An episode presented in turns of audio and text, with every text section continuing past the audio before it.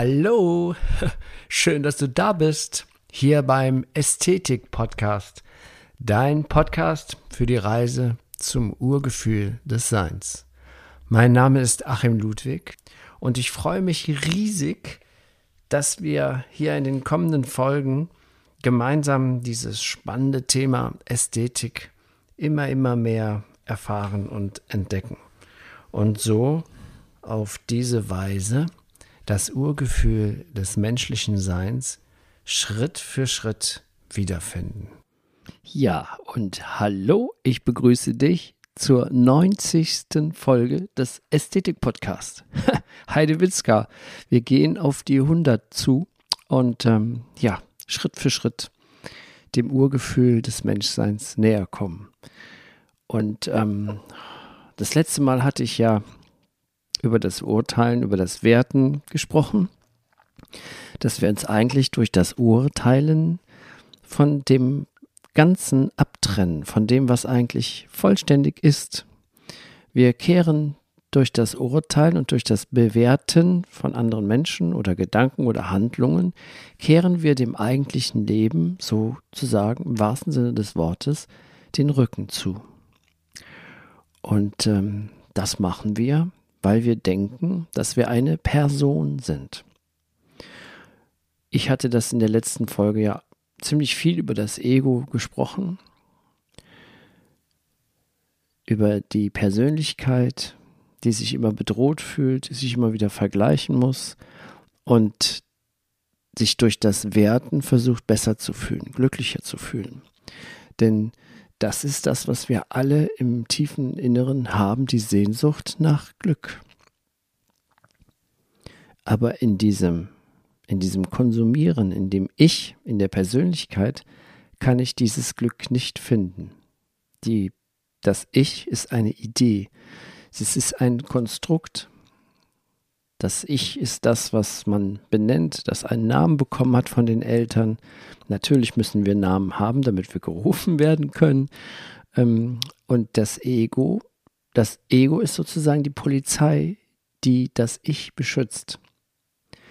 Das Ich, das sich ständig bedroht fühlt, die Person, die sich ständig bedroht fühlt, die sich ja wie wie ein Taucher, dem der Sauerstoffzufuhr abgeschnitten worden ist, rumstrauchelt und sich versucht zu orientieren, kann sich aber nicht orientieren, weil es, es ist einfach zu wenig. Die Persönlichkeit ist einfach nur ein Konstrukt. Bevor es diese Persönlichkeit gab, da waren wir eben kleine Kinder und da waren wir vertrauensvoll, wir waren glücklich, glückselig kann man sagen. Und erst dieses, man, ich weiß nicht, ob das ein Problem ist oder diese Seltsamkeit des Ichs kam, da kam dann auch die Enttäuschung, Leid, Eifersucht und was alles dann das Ego ausgeprägt hat, um das Ich zu schützen, das ja ständig Angst vor dem Untergang hat. Aber es ist nicht real, es ist nicht die Wirklichkeit. Die Wirklichkeit ist dahinter. Die Wirklichkeit ist das in mir, was die Kapriolen des Egos beobachten kann. Das wahre Selbst. Allein das ist real. Das ist echt. Und jeder Mensch hat in sich das Gefühl dieser Wahrheit in sich. Ich weiß noch, meine Mutter, da war sie schon bestimmt gut über 80, wo sie sagte, ja, das Gefühl in mir, das der Lebendigkeit, das ist immer gleich, ob ich ähm, mich mit fünf Jahren im Spiegel betrachtet hatte oder heute mit 80. Das, dieses Gefühl des Seins ist immer gleich. Und das, dieses Gefühl, das ist nicht nur das Urgefühl des Menschseins, sondern das ist das, was wir wirklich sind. Dieses Gefühl der Zeitlosigkeit dieses Gefühl, dass wenn ich, dass ich mit fünf Jahren habe, genauso ist, wie wenn ich 50 Jahre alt bin und das genauso ist, wenn ich 90 bin, ähm, das ist dieses, was wir wirklich wahrhaft sind. Und der Mensch hat das Ego entwickelt, um das Ich zu schützen, weil wir denken, weil wir dachten, wir wären diese Ichs. Wir sind, aber auf der anderen Seite mussten wir dieses Konstrukt Ich entwickeln, damit wir das wahre Selbst wahrnehmen können. Wir müssen das Ich, dieses Ego, durchschauen. Und wenn wir das durchschaut haben, dann stellen wir fest, das bin ich ja gar nicht. Ich kann das, was das Ego so fabriziert, kann ich ja beobachten. Also gibt es doch in mir etwas, das das beobachten kann. Das ist das, das, was wirklich ist. Das ist das, was wir wirklich sind. Was wir versuchen durch Meditation zu erreichen oder in, in Kontakt zu kommen. Was aber erst dann gelingt, natürlich ist die Meditation eine Hilfe dahin, diese Erfahrung zu machen, aber nur am Anfang. Nachher brauchen wir die Meditationshilfen nicht mehr, wie die Mantras oder das Visualisieren. Wir, wenn wir das gut geübt haben, können wir sofort in diesen Zustand dieses Seins eintreten. Das ist ganz leicht. Da müssen wir nicht 100 Jahre in der Höhle sitzen und ähm, meditieren. Heutzutage ist das viel leichter, weil wir heute unser Bewusstsein, unsere das ganze Bewusstsein ist in eine neue Evolutionsstufe eingetreten. Wir werden bewusster, das heißt, wir, das Ego zerbricht auf viel, in vielen Bereichen. Es, es, darf, es gibt manche Richtungen oder Strömungen, die sagen, das Ego muss zerstört werden. Ich glaube nicht, dass es zerstört werden muss. Das Ego ist wichtig, damit wir das andere erkennen. Wir können immer nur im Gegensätzlichen das erkennen, was ist. Reichtum kann man nur in Gegenwart von Armut erfahren. Wärme wird erst ein Begriff, wenn wir Kälte kennengelernt haben. Und gerade jetzt ist die Zeit, wo diese, wo das Ego eigentlich völlig ausrastet. Oder das, um die Ichs zu schützen. Also müssen wir eigentlich, müssen gar nichts, aber es ist sinnvoll, das Icheln aufzugeben. Denn gerade jetzt in unserer Zeit ist es eine Frage von echter Dringlichkeit, dass die menschliche Rasse zu reinem Selbstwissen zurückgelangt. Der nächste Entwicklungsschritt steht an. Und wenn man sieht, wie der Buchmarkt explodiert an spiritueller Literatur, das ist der absolute Wahnsinn. Vor drei oder vier Wochen hat Laura Marlina Seiler ein neues Buch veröffentlicht. Das heißt Zurück zu mir. Das ist ein spiritueller Roman. Und das ist innerhalb von wenigen Tagen in die Spiegel-Bestsellerliste auf Platz 1 gelangt. Also Spiegel-Bestseller innerhalb von weniger Tagen ein spirituelles Buch von einem so einen jungen Küken geschrieben. Das, das ist ein Zeichen, dass wir auf dem dass wir uns weiterentwickeln, dass es einen Bedarf nach an spiritueller Literatur gibt, dass man sich mit diesem Thema jenseits von Glauben und Religion auseinandersetzt, weil Spiritualität hat nichts mit Institutionen zu tun. Die ist dafür ver verwendet worden, aber Spiritualität ist jenseits von Dogmen und, und religiösen Institutionen oder irgendwelchen Regeln, die der Mensch aufgestellt hat. Die Spiritualität ist das, was wir wirklich sind, was wir durch das Beobachten des, der Persönlichkeit und des Egos wenn wir das wahrnehmen, dass wir da äh, dahinter sind, dass wir Beobachter sind, dass wir ein höheres Wesen sind, das eine menschliche Erfahrung in einem Körper macht.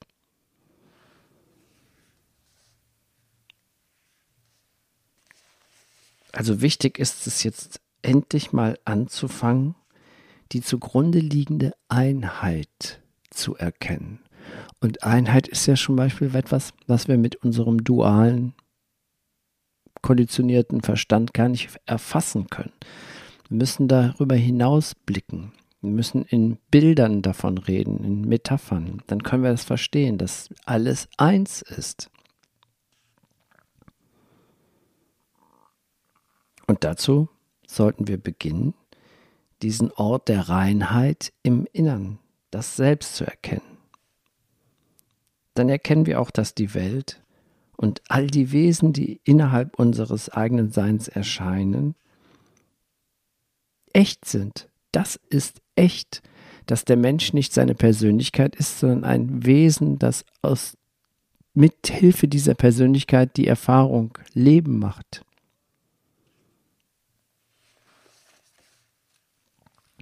Mit dem Auge der Einheit schauen. Das ist es, was wir lernen können. Denn mit dem Auge der Einheit beginnen wir mit dem Auge der Liebe zu sehen. Und dieser Liebe gibt es keine Rangordnung und es ist nichts Strategisches. Diese Liebe ist immer hier.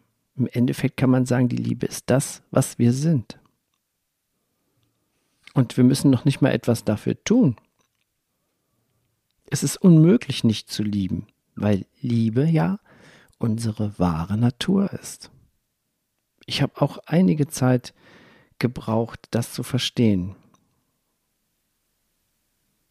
Das sind einige Erfahrungen, die wir da ansammeln, weil durch Wissen, dadurch, dass andere Leute uns etwas davon erzählen, können wir das nicht erfahren. Wir müssen es selber prüfen, selber damit experimentieren und nur die Erfahrung ist wirklich, ist wirklich wahr.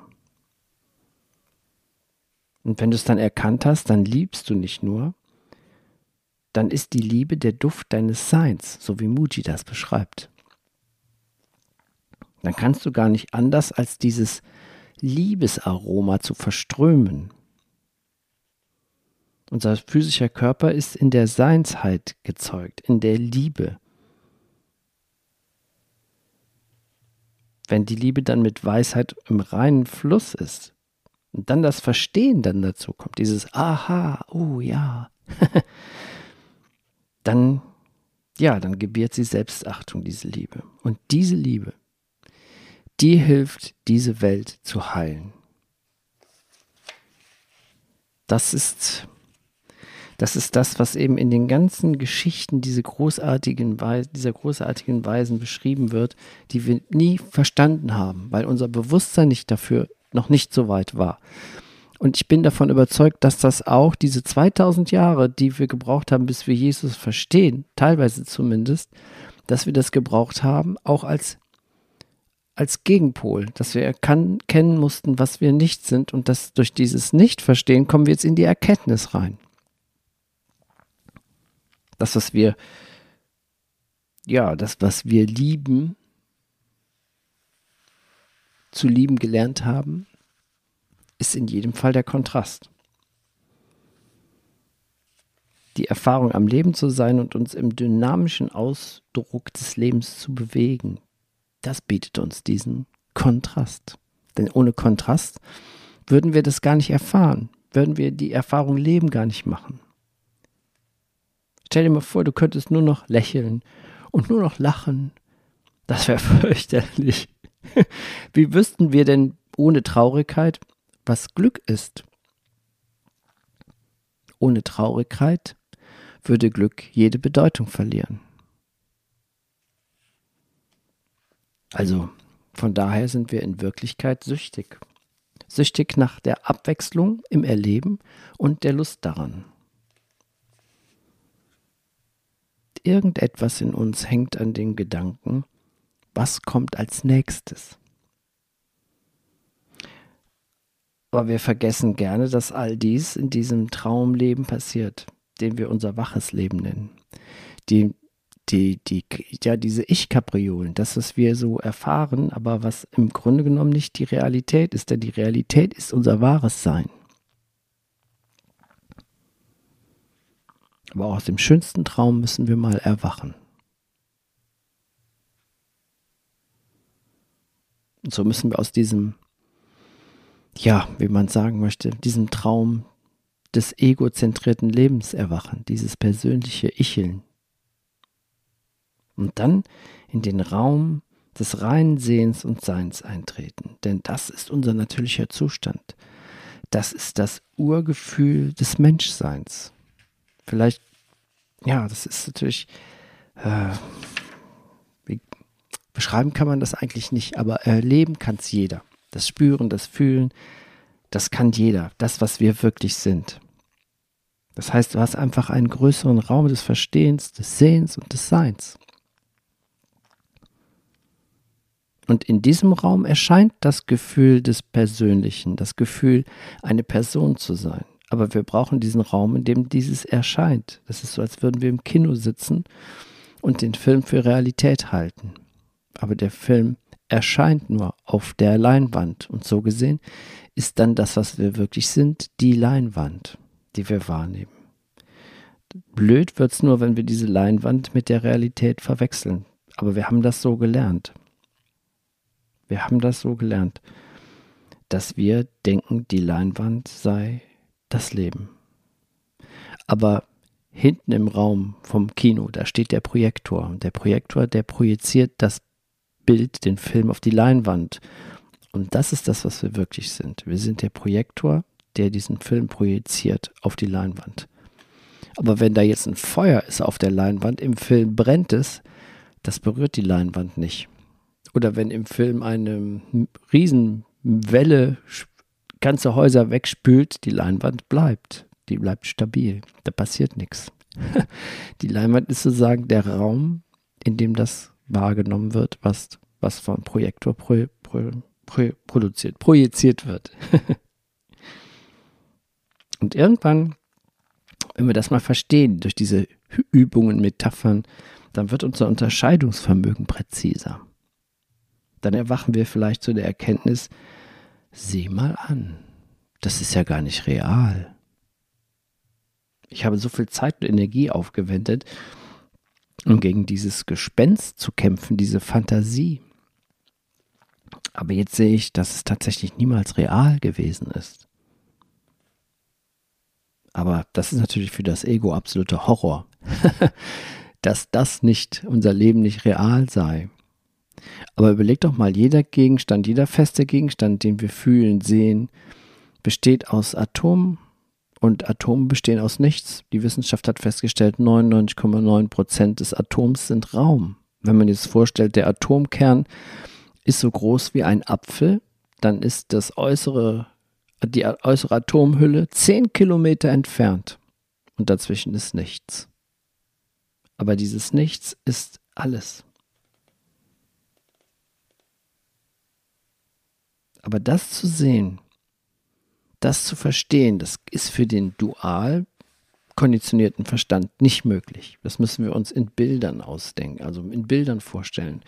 Und selbst das wird noch schwierig sein, das zu verstehen dann, weil es verstehen können wir nur durch die Erfahrung machen, nur indem wir experimentieren. Was ist, wenn ich wirklich nicht mehr denke, wenn ich aufhöre zu denken, dann bleibe ich trotzdem bestehen dann ist trotzdem etwas da. Man kann, man muss nicht riesenlange Meditationsexperimente machen. Man kann sofort da eintreten, indem man einfach das, was ist, vergisst für einen kurzen Moment. All diese Erfahrungen, das, was ich bin, meinen Namen, mein Beruf, alles das mal sein lassen, mit dem wir uns sonst immer beschäftigen und einfach nur das fühlen, was ist. Das geht ganz leicht. Dann sind wir sofort mit unserem Selbst konfrontiert. Das ist nur unser konditionierter Verstand hält uns davon ab. Der denkt, oh, ich denke ja gar nicht, oh, äh, bin ich nicht. Das ist nicht so. Wenn ich nicht denke, dann bin ich. Dann nehme ich mein wahres Selbst wahr. Deswegen ist es das Beobachten so gut. Wenn wir den Ego-Geist also einfach nur in seiner Arbeitsweise beobachten und dort keine Energie investieren, dann kommt da der Verstand zur Ruhe. Und wenn der Verstand zur Ruhe kommt, dann erscheint nur noch dieses natürliche Gefühl des Seins durch. Das, was wir wirklich sind. Das, was wir in unserem wahren Wesen wirklich sind. Das ist unglaublich heilsam und gesund. Aber das zu verstehen, das ist für den Verstand nicht möglich. Aber wir können verstehen, dass es nicht möglich ist.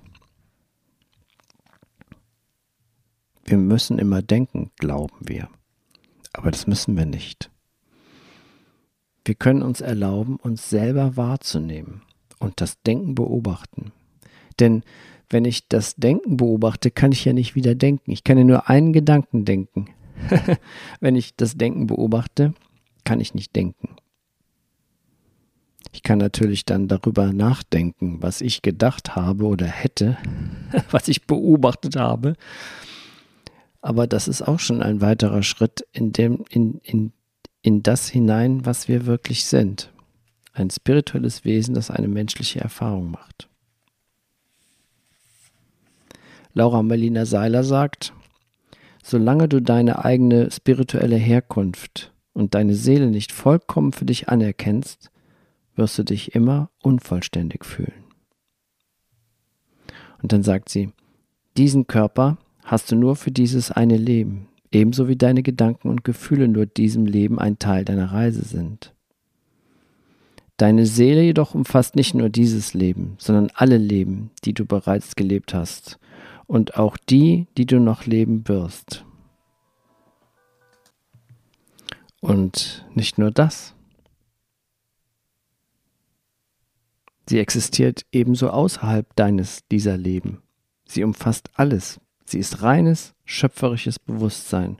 Und der wahrhaftigste Ausdruck deiner Seele in jedem einzelnen Leben ist es, jeden Moment mit so viel Liebe wie möglich zu finden. Bedingungslose Liebe ist die höchste Form deines spirituellen Daseins. Allein das Selbst ist real. Also, vielleicht war das ein bisschen harter Tobak für dein Ego, für dein Ich. Schritt für Schritt nähern wir uns das. Schritt, jede weitere Folge, die ich hier aufnehme, wird, sich, wird das Thema vertiefen, weil es ist das Kern, der Kern, Kernessenz der Ästhetik, die Kern, der Ursprung des Urgefühls des Menschseins. Dein wahres Selbst. Mach's gut, hab eine gute Zeit. Schön, dass du wieder dabei warst. Bis zum nächsten Mal. Dein